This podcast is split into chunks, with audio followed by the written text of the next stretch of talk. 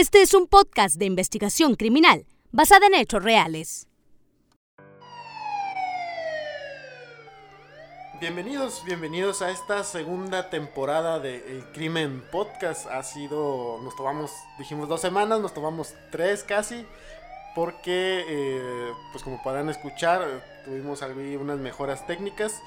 Esto, pues para la finalidad es darles a ustedes un, mejor producto informativo, periodístico, de investigación de crímenes reales que estremecieron aquí a la ciudad de Mexicali y está Eric Reinaga, muchísimas gracias por seguir en este proyecto. Claro, muchas gracias Miguel, Miguel Galindo. Aquí seguimos para informarnos con esta segunda temporada y pues especialmente esta segunda temporada que decidimos, bueno, hablando, ¿no? Eh, decidimos eh, enfocarnos principalmente en estos temas eh, fuertes como lo es el feminicidio.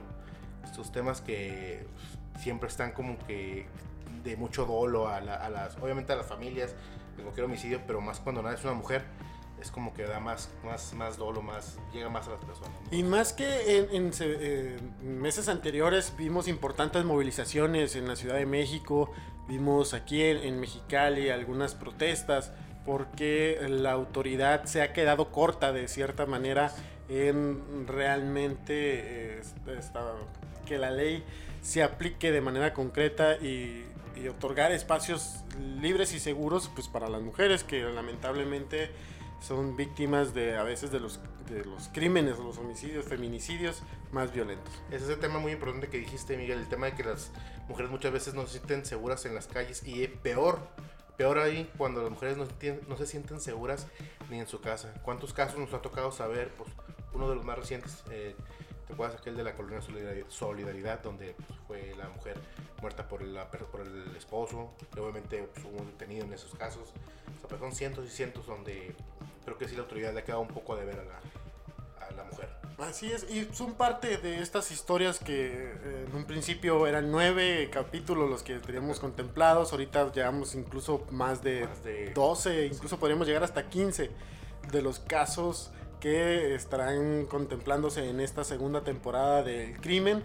Muchísimas gracias a todas las personas que nos estuvieron preguntando ahí en Instagram sobre cuándo iba íbamos a regresar con más episodios. Tuvimos un, cierre de temporada muy bien, realmente superó nuestras expectativas.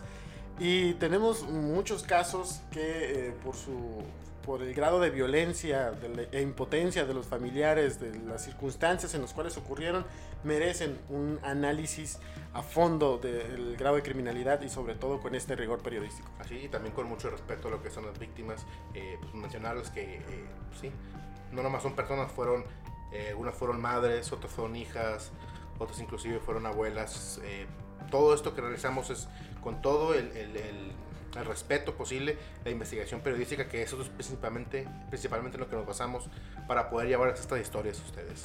Y para entrar de lleno a este caso eh, que ocurrió casi ya cinco años de cuando durante toda una semana la ciudad de Mexicali se estremeció por el violento asesinato de una pequeña de tan solo 12 años de edad, la pequeña eh, Janet Lisbeth Vibriesca. Este nombre quizás ya les suena conocido porque es una historia que marcó a la ciudad de Es una historia, eh, pues de acuerdo, me acuerdo, iba empezando en, trabajar en periódico, en donde trabajé mucho tiempo, eh, y es una historia que en verdad eh, no nomás, obviamente no nomás a los reporteros, sino que a la sociedad movilizó eh, la, fuerza con la que cobró, que, se hizo viral la imagen de la pequeña Lisbeth, Janet Lisbeth en redes sociales, o sea, fue, fueron 96 eh, horas de incertidumbre de la ciudadanía de no saber y que estaba al pendiente de los medios, que estaba al pendiente de la televisión para saber si había algo nuevo, pero desgraciadamente terminamos con esta dura realidad. Decenas de personas se eh, concentraron en las inmediaciones del residencial Victoria porque eh, todo este pequeño fraccionamiento ubicado en la zona oriente de Mexicali fue el escenario de una búsqueda que eh, se concentraba desde cada rincón, hogares, autoservicios, todo para poder dar con el paradero de la pequeña Janet Lisbeth que eh, para iniciar ya con el caso, esto se remonta al sábado 7 de febrero del año 2015. Así es. Eh, de acuerdo a las investigaciones, a los, registros que tenemos, eh, que nos basamos todavía en eso, es, fue, fue alrededor de las 10, 11 de la mañana cuando eh, su vivienda, a ubicado sobre la avenida Fau- Fauno, en, en fraccionamiento Victoria, eh, la joven Janet Viviesca pues, se encontraba con sus hermanos y con su familia pues como una- un, un sábado cualquiera, un sábado mm, de familiar, cuando de repente su madre, eh, de, de mismo nombre, Janet eh, Valdés, pues le pide, ¿no? Le pide a su hija, como era costumbre, es acudir a este, a este negocio, a una recarga telefónica de 100 pesos, ¿no? Lo que es algo común porque el negocio estaba, ¿qué te gusta? Eran metros, ¿no? Unos los manejan a 70 metros, otros los manejan a 100 metros, o sea, relativamente cerca, pues jamás ibas a imaginar esta clase de situación. Así es, eh, una mañana de sábado, eh, una menor de 12 años de edad, eh, una mañana de sábado pues, se levanta a lo mejor un poco más tarde, eh, se- prácticamente en pijama toda la mañana, porque es lo que hacen los niños a esa edad, estar en su casa, ver caricaturas, incluso las películas de Canal 5. Cuando sale a, la tienda al autoservicio, eh, en el trayecto eh, se encuentra con, su vecino.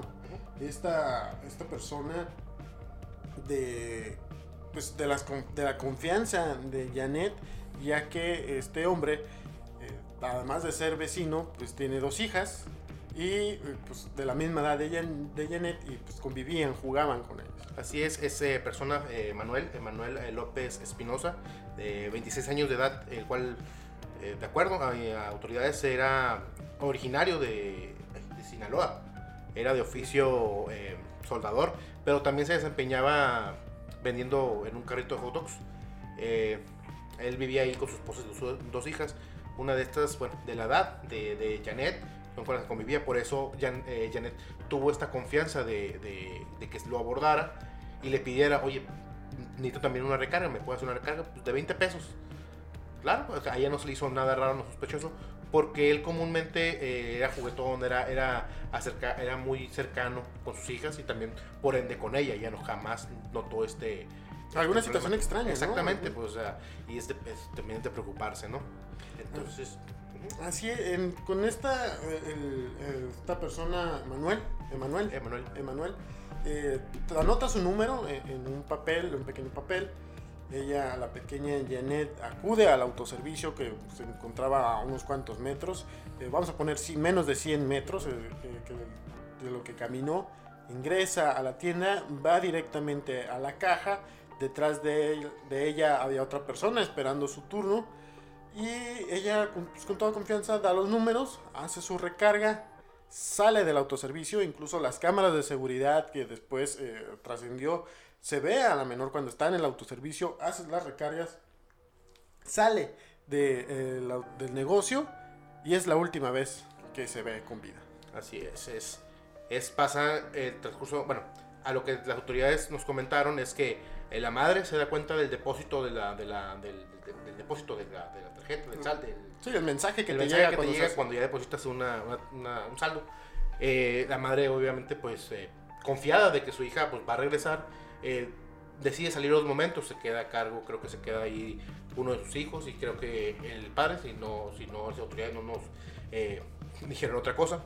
Es entonces que pasan las horas, pasan las horas y es que Janet pues no regresa a su casa, a esta, a esta vivienda en la avenida ah, Fauno, eh, donde ella residía. Y es ya cuando está cayendo la noche es que los padres comienzan a preocuparse pues, de que se sabe de su hija, ¿no? Ya habían pasado algunos par de horas y la pequeña Janet de 12 años, nada se sabía de ella, ¿no? Inmediatamente eh, familiares, amigos, vecinos salen en la búsqueda de ella, recorren todas las calles del fraccionamiento del residencial Victoria, eh, se despliegan algunos pequeños grupos para poder dar con su paradero, gritos de auxilio para ver si respondía, pero no había respuesta. La búsqueda se prolongó durante varias horas esa- ese sábado, la tarde-noche del sábado pero sin resultados. Es hasta la mañana del domingo cuando inmediatamente los padres van a interponer su denuncia a la entonces Procuraduría General del Estado. Ahí las autoridades eh, como forma de, auxiliar, bueno, una, una, una recomendación que ella, que le hicieron a las padres es, o sea, la fotografía de la pequeña para publicarla en redes sociales, pero aparte le pidieron a familiares que si podrían apoyarlos, pues buscando en lugares donde ella, oficial, donde ella usualmente pudiera encontrarse. Así también, algo, pues, algo muy raro, pero que ellos comentan que es normal, buscar en los principales moteles de la ciudad. Es lo que causa la movilización de pues, los padres hacia las zonas de, de los hoteles principales. Entonces se encuentra en la primera sección de Mexicali. Bueno, para las personas que, que no son de aquí, pues es la zona donde tenemos más hoteles. También lo que se encuentra rumbo a la carretera Aeropuerto. aeropuerto, y también eh, unos pocos ahí por la carretera San Felipe. Familiares se, se- obviamente por la, al momento de querer saber algo de la pequeña Janet, es que realizan estas inspecciones, obviamente pues sin éxito alguno. Así es, eh, revisan hoteles y algo sorprendente y que trasciende eh, después de esta búsqueda es que veían a menores de edad también al interior de los cuartos de, de los hoteles. eh, que aparentemente, presuntamente, no quiero confirmar nada, pero eh, en la presunta pues, prostitución, por así decirlo. Eh, esto preocupa aún más a los padres. El, el domingo, todo, durante todo el día, la búsqueda ya no se concentra no solamente en Residencial Victoria, sino en toda la ciudad de Mexicali. En redes sociales empieza a, a difundirse la fotografía, una fotografía que eh, es ella con su uniforme escolar y pues la clásica sonrisa que la caracterizaba. Es así que esta fotografía, pues ustedes eh, la conocerán. De hecho, la compartimos en una de, las promos que tenemos de ahí de, esta nueva temporada. Es la caso de esta pequeña. Esta fotografía que ah, usted, creo que al momento de verla, podría ver pues, la inocencia, la felicidad de una joven de 12 años de edad. eh, como dices, vestida con su uniforme eh, rojo, el cabello recogido.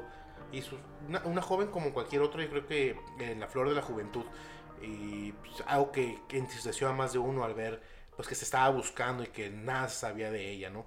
Esta imagen que, que, que cubrió los principales eh, portales de noticias, algunos medios impresos y que también estuvo mucho tiempo en los noticieros televisivos, ¿no? Así es, esa misma noche de domingo, Eric, los padres acuden a una conocida televisora aquí en, en la localidad. eh, se entrevistan eh, con mi compañero Jorge Eras, que, que actualmente pues, es- tiene el noticiero en, en las noticias. Y eh, les- en, en el programa en vivo los permite ingresar al estudio y ellos directamente hablan ante la audiencia sobre eh, la terrible preocupación y es a partir de esa entrevista que ellos dan que todos los medios de comunicación en la entidad se suman a esta búsqueda de la pequeña Janet. Es el día siguiente cuando ya es autoridades, empiezan, eh, autoridades de la entonces Procuraduría, pues dar atención a medios de lo que pues, platicaban los padres, ¿no? El hecho de cómo fue que desapareció, qué fue lo que estaba, qué vestía en ese momento. Cualquier dato que ellos dieran a la autoridad era vital, pero que ya han pasado, para ese entonces ya habían pasado casi 48 horas de, de la desaparición de la, de la pequeña. Eh, se empiezan las investigaciones por la Procuraduría y es entonces que se da esta nota, este, este, bueno, este, este hallazgo, que es que la menor en ningún momento durante toda la investigación, estas 48 horas que habían pasado, jamás salió del fraccionamiento. Eh, casi a los días se difunde, eh, creo que fue el día martes, ya estamos hablando, se difunde una imagen del que podría ser el presunto sospechoso, eh, incluso se las vamos a compartir. Es esta persona de, ca- de camisa de, de resaque negra, eh, que, que era la persona que estaba antes eh, del turno de, de la pequeña Janet eh, en este autoservicio. Inmediatamente las, algunos medios, en su momento yo en Radio Patrulla, eh, compartimos también esta fotografía para tra- tratar de dar con esta persona quien decían se la había quedado mirando de manera extraña a, a la pequeña. Sin embargo, vecinos de la, de la calle Cronos, tengo entendido, eh, señalaron a otro posible sospechoso. Es ahí que autoridades pues voltean hacia el interior del fraccionamiento y se realizan las pesquisas. Algo sospechoso y algo que levantó mucho la, la, la mirada de las autoridades es que ellos decían que a, a horas de que se reportara la desaparición por familiares, obviamente de- dentro de la misma colonia, Emanuel ya había, se había esfumado de Mexicali. No sabían qué había pasado. Eh, al día siguiente es que ya nada supo de él. Eh, pues por eso que, que las, las indagatorias de la fiscalía, de la procuraduría, comenzaron a apuntar que pudiera eh, encontrarse esta joven. A lo mejor, eh, si no es en la, en la vivienda de esta persona, en el lugar aledaño o en algún lugar donde esa persona podría haber actuado contra ella. Era tal la desesperación tanto de padres de familia, vecinos, incluso algunas personas que se acercaban a, a, esta calle para expresar su apoyo a la familia, iban acompañados de sus hijos, ellos poniéndose en el, en el lugar de, de, de, los papás de la pequeña Janet, abrazaban a sus hijos con fuerza y eh, las autoridades empiezan a hacer esta búsqueda casa por casa, eh, en lo que daban para tener algún, reunir, reunir elementos de prueba. Algo que también trascendió durante este caso eh, fue que inconscientemente o eh, un medio de comunicación aquí en la localidad eh, eh, incrimina a los padres de cierta forma. Sí, de hecho eso es mi, en, mi, en, mi, tiempo en este medio de comunicación es que me tocó, nos tocó, salió esa nota, esa nota, pues lo que causó un revuelo ¿no? totalmente en redes. familiares, bueno, familias que vivían cerca de donde ocurrieron los hechos, no, no, daban crédito a esta información, pues, o sea, sí, sí se volteaban, se sorprendieron, e incluso fueron cuestionados. Eh, no, no, quiero decir que a lo mejor amenazados, porque eso no es algo que nos consta todavía, pero fue tal grado de, de, de esta noticia que los padres tuvieron que ser atendidos por la unidad de víctimas de, de la Procuraduría y también por la, la, unidad de violencia intrafamiliar de la Policía Municipal, pues donde imagínate que, que, que uno como padre en la frustración de no saber dónde está tu hijo, de repente te digan los medios de comunicación y tú sabes el poder de los medios de comunicación que te o sea, se voltean contra ti, los comentarios que no de haber tenido que, que, o que hubiera leído esa mujer en ese momento, no quiero ponerme los zapatos, pero sí fue un, una, un error garrafal el cometer esta clase de, de, de, de dar esa información sin estar confirmado. Fue ya hasta la mañana del miércoles, el miércoles 11 de febrero, que inmediatamente los medios de comunicación se volvieron a concentrar sobre esta calle, las cordones de, precaución de, para delimitar la escena eh, se extendieron por varios metros porque eh, la noticia ya confirmada trascendió y es que eh, se encontró el cuerpo sin, sin, vida de la pequeña Janet al interior de, del patio de una vivienda ubicada precisamente sobre la calle Cronos, el domicilio marcado con el número 4237. Se volvió la escena de este crimen. Es ahí donde autoridades ya utilizaron, o sea, mediante las unidades de, de K9, esta unidad especializada en búsqueda de cuerpos, es que lograron marcar un punto y es que, es que el, cuerpo, en ese entonces una joven, dijeron, es un cuerpo pequeño de una, de una jovencita. Eh, a lo mejor por fenómenos de putrefacción, ya no correspondía con las características, pero obviamente todo apuntaba que iba a ser el cuerpo de la pequeña Janet.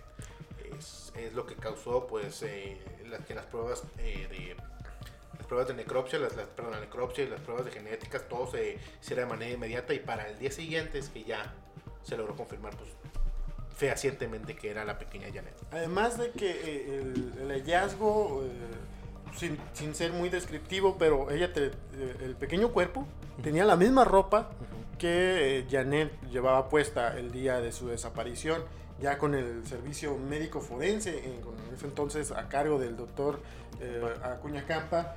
Eh, se dan algunos otros detalles que no solamente de entrada el hallazgo, el asesinato de una, de una menor ya había preocupado, estremecido y mm, enojado a la ciudadanía, pero los detalles que se dieron en el servicio médico forense terminó por provocar una indignación en toda la ciudad de México. Es ahí cuando pues, el, el, el, director del servicio médico forense informa, pues lo que una madre no le gustó escuchar es que pues, desafortunadamente su hija no nomás fue asesinada, sino también abusada sexualmente.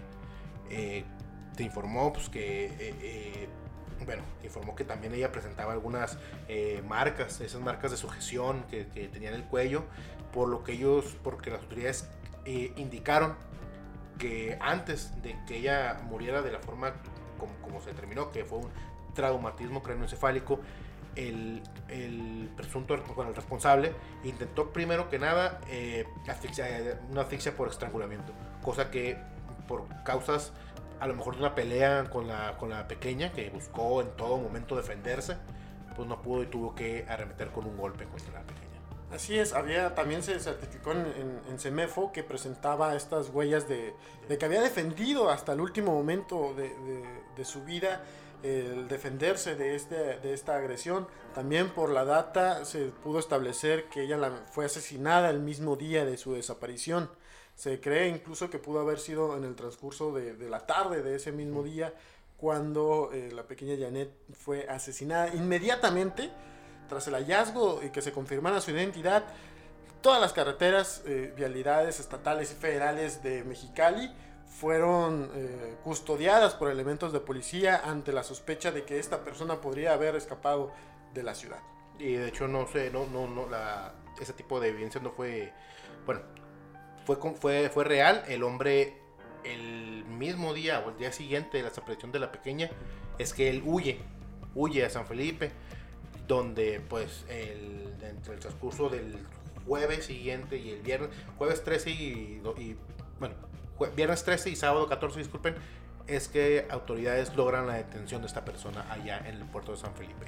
Así es, Emanuel, Emanuel López Espinosa, quien al día de hoy ya fue juzgado por su participación en este asesinato, estaba en el puerto de San Felipe, salía precisamente también de un autoservicio cuando es, eh, su fotografía ya se había difundido en, en, algunos espacios, las autoridades ya contaban con ella como en ese momento como presunto responsable y unos oficiales al verlo salir de esto de autoservicio lo retienen e incluso él mismo se, se confiesa ante los agentes que él estaba involucrado en el asesinato de la pequeña. Es debido a las eh, formas de trabajar del nuevo sistema de justicia penal que pues la autoincriminación no fue suficiente por lo que se tuvo que eh, hacer todas las pruebas correspondientes, eh, lo que era pues, el lugar del hallazgo, el teléfono que se había hecho el depósito el, del, teléfono, la recarga de teléfono, pues, el, lugar, eh, el lugar de hallazgo, las marcas, todo apuntaba a esta persona, pues, sin embargo pues tuvieron que reunir todas las pruebas correspondientes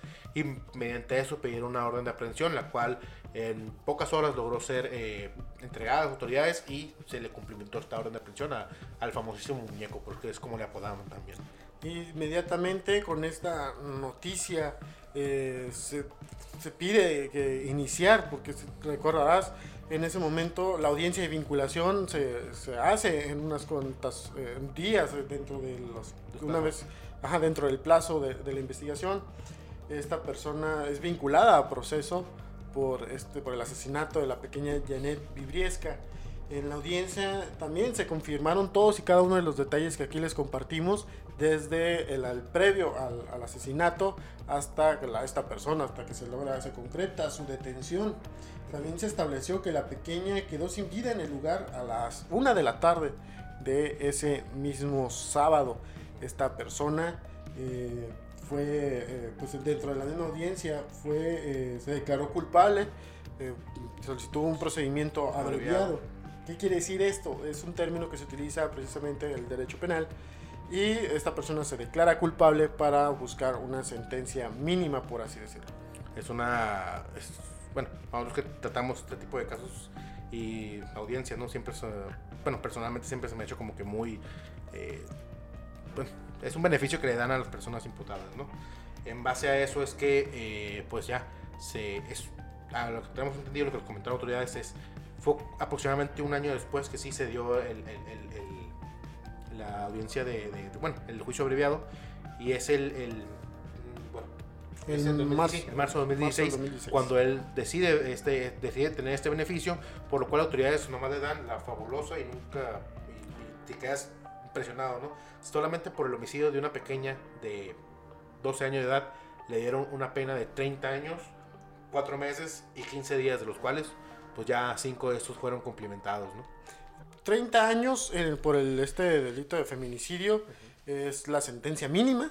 Eh, la máxima eh, son 60, 60 años, años, 60 años por el asesinato, eh, si, se compre, si se logra catalogar como un feminicidio. Y la sentencia mínima de 30 años, no solamente, y lo van a ir escuchando durante toda esta temporada, en muchos de los casos se, las autoridades imputan, los jueces, uh -huh eh, sentencian a, la mínima cuando se declaran culpables, que pues, ha pasado casi en la mayoría de estos casos. Y es algo que yo creo que para las familias no es un descanso el suficientemente tener una persona que te diga, ah, es que pues en 30 años va a salir, como te digo, o sea, en 25 años, Emanuel López Espinosa, esta persona eh, involucrada en estos hechos, pues va a salir libre. A sus, ahorita tendría 31, te gustan los 25 años, 50 y 56, Sí, 56 56 años de- de edad. una, una historia pues bastante fuerte, bastante dura, que la verdad pues, a ningún padre de familia le gustaría pasar. Y esta es la historia, el caso criminal, del primer caso criminal de esta segunda temporada de El Crimen. Muchísimas gracias por seguir con nosotros. Recuerden que nos pueden seguir a través de nuestras páginas personales. Eric Reinaga, reportero. Miguel Galindo, reportero. También en Instagram de El Crimen. Ahí estamos compartiendo imágenes de, los casos relacionadas para que puedan eh, contextualizarse sobre todo lo que se vivía en torno a estos hechos. Eh, también en nuestro canal de YouTube ya vamos eh, iniciando, es el primer video que se va a estar eh, colocando ahí en esta plataforma. También vamos a subir en la medida de lo posible todos los de la, temporada anterior para que los puedan revivir de cierta manera. Así es, y también, eh, pues denos un like también en nuestra página de Facebook, el Crimen Podcast. Ahí empezamos a compartir los, los, los- los, eh, las, las publicaciones de la temporada pasada, eh, también las fotografías, eh, para que estén al pendientes y regalarnos un like. Y ahí vamos a estar haciendo muchas, eh, vamos a estar también compartiendo varias información un poco más adelante. Y ah, no nos podemos ir sin agradecer a- al ingeniero Germán Robles, que nos ayudó bastante eh, a marchas forzadas, quizá para ya sacar este, este podcast con, rifó. este, con el equipo técnico. Alberto Vidal también es parte fundamental de- del crimen, estuvo con nosotros desde el primer día de grabación y eh, queremos que se sume a este proyecto. Y también recuerden dejarnos todos sus comentarios a través de Instagram. Algunas personas ahí nos estuvieron comentando eh, cuándo sería la segunda temporada. Eh, también nos mandan sus mensajes. No, llegó un mensaje, de hecho. Ah, mira, ahorita nos llegó un mensaje. A todas las personas que nos han estado siguiendo eh, constantemente, eh, todos estos casos. Eh, Tamanegi también quien fue quien nos preguntó cuándo sacaríamos uno nuevo, porque ya se escuchó todos. Y Hay una persona que se llama, bueno, aquí se llamar como Buscar. Deja ver si tengo un nombre. Bueno, te pone como Gus. Que dice, ya nos deben como tres casos. Y manda saludos. saludos, sí, ya sabemos, pero pues es del tiempo que nos tomó un poco las investigaciones. Estaremos eh, dándole pues, esos nuevos casos y sí, también un saludo para ti. Pues muchísimas gracias. Recuerden que nos pueden seguir a través de nuestros espacios. Eh, sigan pendientes de más casos criminales. Y nos vemos hasta la próxima. Saludos.